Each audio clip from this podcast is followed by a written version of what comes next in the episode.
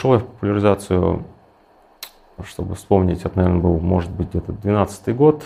На самом деле, совершенно случайно. Ну, как совершенно случайно. Я занимался долгое время тем, что делал там ароматизаторы, пищевые добавки. И, в принципе, чувствовал, что в обществе в нашем существует э, какой-то глобальный целенаправленный негатив этой теме. И немножко было неприятно, что ты вроде делаешь неплохое и даже нужное дело, а народ воспринимает это как совершенно какой-то ужас, а ты вплоть до того доходили, что мои родственники там меня подтравливали тем, что зачем ты травишь людей. И тогда еще была популярна нынче мертвая платформа живого журнала, собственно, начал вести свой блог. Несколько на тот момент известных людей меня заметили, пропиарили, там Наташа Демина пригласила меня лекцию почитать в палитру, ну и как-то затянулось, завязалось. Вот, ну, популяризация все равно, то есть то, что я озвучил, все равно касалось главным образом там химии в еде, каких-то тем генно-модифицированных продуктов, ну то есть то, что все связано вокруг еды. В общем-то, это та тема, которой я очень сильно интересуюсь и было интересно рассказывать. Сложно сказать, какая она должна быть, какая не должна быть. С одной стороны, популяризация науки, конечно, быть должна. И там у нас есть в голове примеры, там, не знаю, и Фейнмана, и Сагана, вообще гениальных людей, без которых, наверное, наш мир стал бы немного хуже, без которых научное знание было бы меньше распространено. С другой стороны, у нас есть, я не буду называть фамилии, но крайне негативные примеры из современной российской популяризации, где люди к сожалению, занимаются не тем, что рассказывают о науке, рассказывают какой-то там популярные, нужные, полезные вещи, а занимаются тем, что просто пиарятся себя по кругу, ходят на одни и те же мероприятия, рассказывают одни и те же вещи совершенно одной и той же аудитории.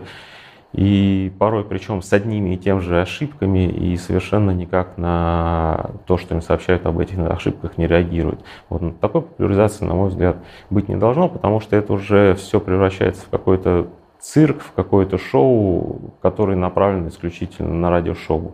Где найти грамотный баланс между представлением там, цирковым и донесение, соответственно, каким, какого-то действительно важного научного контекста, конечно, вопрос, с которым сломаны многие копии, да, и которого, наверное, нет какого-то вот прям идеально верного, точно научно выверенного решения. Но, тем не менее, я все-таки склоняюсь к той мысли, что в слове научно-популярной, научной популяризации ключевое слово должно быть научное. То есть и не то, что можно научность принести в жертву популяризации, совершенно нельзя. Наоборот, э, популярность вполне можно и даже нужно переносить в жертву научности, если научность этого требует. Да, к сожалению, когда мы говорим о том, что начинаем то есть, преподносить какие-то сухие научные факты, а, мы действительно теряем аудиторию, теряем интерес людей, но с другой стороны, а, если мы эти научные факты облекаем в такую как бы, оболочку нечестности, оболочку манипулятивности, не знаю, активизма, вот, то мы теряем научность. А это, на мой взгляд, гораздо страшнее.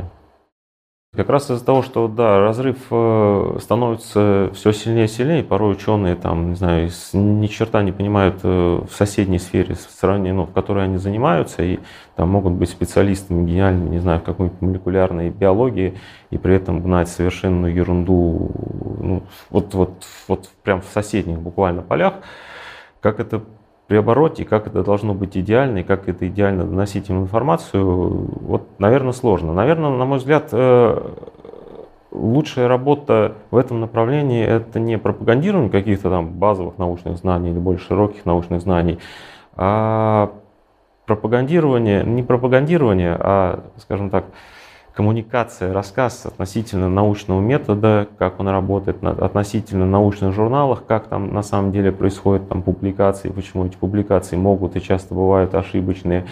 А, рассказ о том, как правильно, там, не знаю, делать метаобзоры, как правильно читать метаобзоры. То есть не то, что э, давать знания, вот, вот, вот эта наука ученые обнаружили, а рассказывать, как это обнаружили, почему это может быть неправда и почему вообще вот э, там гуглить, э, искать какие-то, какую-то информацию в PubMed может быть не то, что хорошей, а может быть плохой стратегией. Скажем так, давать людям шанс понять, что они могут ошибаться, что они по многим вопросам ошибаются, и что ошибаться это вообще-то как бы совершенно нормально, и нет ничего зазорного в том, чтобы ошибиться. На мой взгляд, то есть популяризация, как бы оно ее не должно быть в образовательной системе, потому что образовательная система она должна работать сама по себе. То есть давать базовые знания, давать да не базовые, даже расширенные знания. Вот, должна быть система образования, которая поддерживается там, государством, обществом и так далее. Популяризация все-таки это такая вот надстройка, которая, может быть, где-то вызовет интерес, где-то, может быть, захнет какую-то дырочку, но, но в целом она не должна выполнять функции образования, потому что э, при всех недостатках современного образования да, э, популяризация не, не сможет его исправить, и на самом деле, на мой взгляд, она может его ухудшить из-за того, что не знаю, вызовет какую-то иллюзию знания, вызовет иллюзию того, что знание легко достижимо, что достаточно прийти послушать лекцию полтора часа, и ты станешь там знаменитым биофизиком. Вот, вот, эту вот иллюзию популяризацию очень может, очень может легко дать, потому что всегда показывается, ой, как это легко, ой, как это понятно, ой, как это красиво. Это совершенно не так. Я сам работал немножко в науке, не очень удачно, но работал. И ничего легкого, красивого, изящного там не было. Это такой очень кропотливый, сложный труд, который совершенно не приносит результатов. То есть, вот, популяризация этого не показывает. Образование так или иначе, это длительный, сложный процесс. Любой, который его прошел, а мы все его прошли, понимают, что это не просто так сам современный процесс образования, он нуждается в очень сильном реформировании именно э, в содержательной его части, чтобы не просто людям вдалбливать там исторические даты и то, как выглядит молекула, а чтобы объяснять, как это происходит. Но сам процесс образования, он популяризации при этом не подменим. То есть, если образование идеально, это не значит, что популяризация в нынешнем, по крайней мере, виде его может заменить. Да у меня сейчас как бы нет миссии э, какой-то популяризаторной или образовательной. Я иногда, скажем так, что-то пишу последнее, все, последнее время все реже, просто ну, реально не хватает времени технически на работе. Вот иногда вот я даю какие-то лекции, но и мне, безусловно, приятно, там, когда люди приходят на лекции или дают положительные отзывы о статьях. Мне даже приятно, когда люди дают отрицательные отзывы. То есть это естественный компонент процесса. Но какой-то миссии я здесь не вижу, и я не вижу здесь тоже на самом деле какого-то выхлопа результативного. То есть, опять же, а, я слышал много о том, что вот благодаря моим лекциям кто-то там избавился от э, фобии в отношении пищевых добавок или в ГМО, но я даю себе отчет, что это на самом деле единичные люди, которых вот ну, так получилось, они вот услышали, они дали обратную связь, а реальный охват, реальная возможность что-то поменять в обществе, она все-таки на моем уровне, как бы, эта возможность поменять что-то в обществе, она недостижима. И, опять же, при всех недостатках и там государственной системы, и системы образования, а, наукой и образованием, просвещением должно заниматься государство в том смысле, потому что у него есть физические, материальные все возможности это делать. Другое дело, что как оно это делает, это, ну, скажем так, определенный скепсис вызывает.